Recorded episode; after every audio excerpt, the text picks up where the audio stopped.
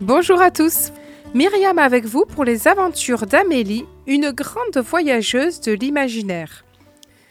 Des Caraïbes au Lot-et-Garonne, elle parcourt la Terre en quête de sagesse.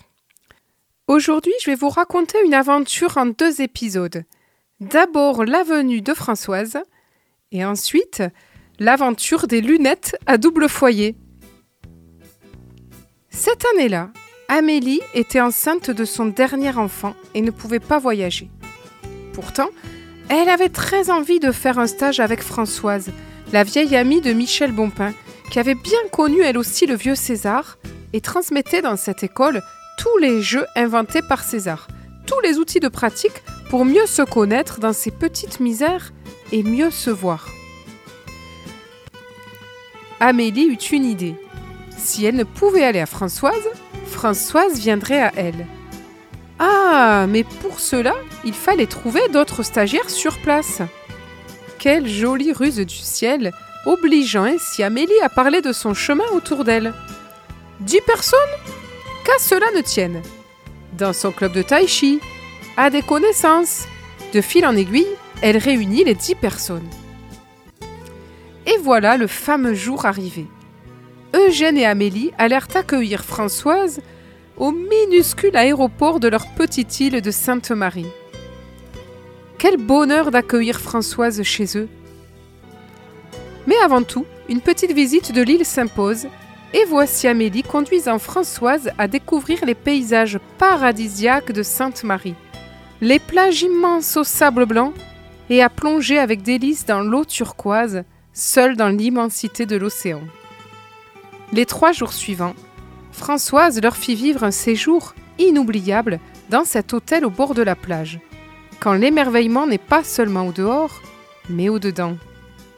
Tant elle conduisit chacun, avec beaucoup de tendresse et de délicatesse, à découvrir un petit bout de lui-même.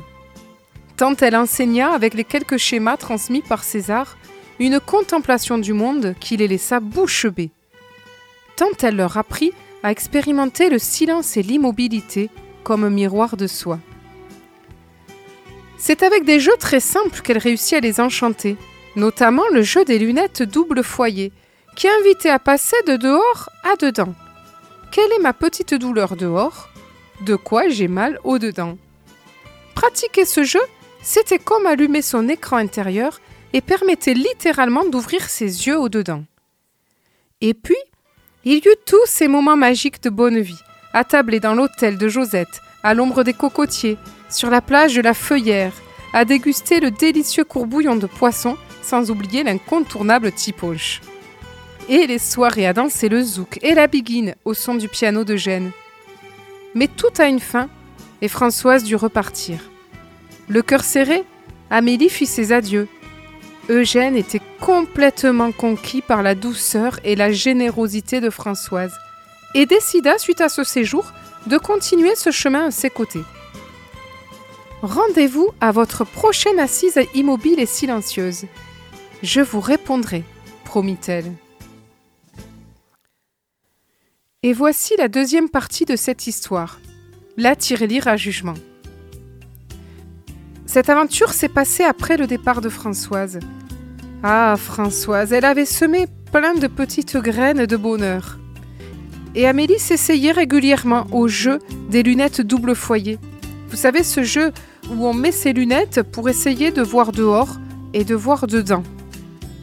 Mais à force de se voir à travers ces nouvelles lunettes double foyer, Amélie en était arrivée à se juger sans cesse.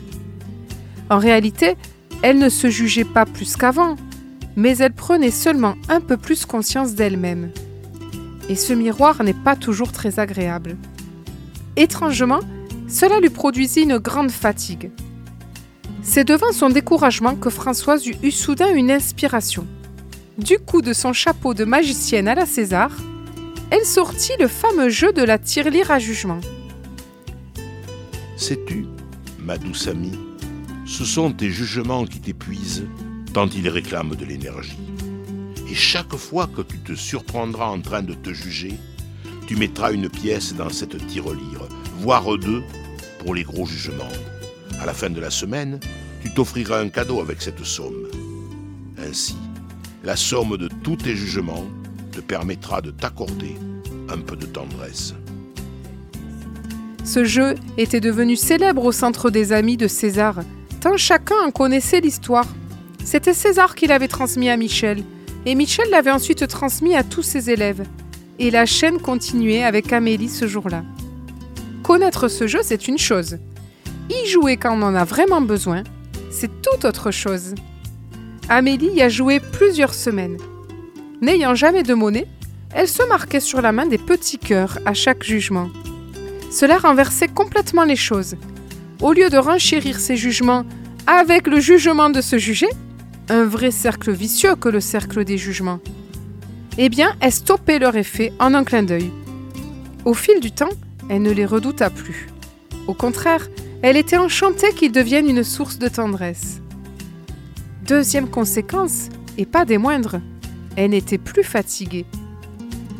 Chaque jugement que l'on porte sur soi est comme un coup que l'on se donne sur la tête. À la fin de la journée, on est épuisé de la somme de tous ces jugements. Enseignait le vieux Michel. C'est le fameux dicton. Pour faire la gueule, on utilise 365 muscles. Pour sourire, 10 muscles nous suffisent. Pourquoi nous fatiguer? Pour autant, Amélie se confronta à une difficulté inattendue. Le moment où elle dut s'offrir un cadeau à la fin de la semaine. Tous les prétextes furent bons pour ne pas le faire. Les courses de la maison devaient passer avant, le manque de temps, le cadeau ne correspondait pas à la somme supposée. Bref, elle était devant son infirmité profonde, celle qui avait si peu de valeur à ses propres yeux qu'elle n'avait pas le droit de s'offrir un cadeau sans culpabiliser aussitôt. Elle se confia à Michel et ne tarda pas à recevoir la réponse. Ma si jeune amie, tu viens seulement de découvrir le nom d'une de tes misères, celle qui n'a pas de valeur. Fais revenir la petite dans tes souvenirs et prends-la dans tes bras. Dis-lui tout ce qu'elle aurait aimé entendre. Alors, tu seras profondément apaisé et tu auras vécu la plus belle rencontre de ta vie.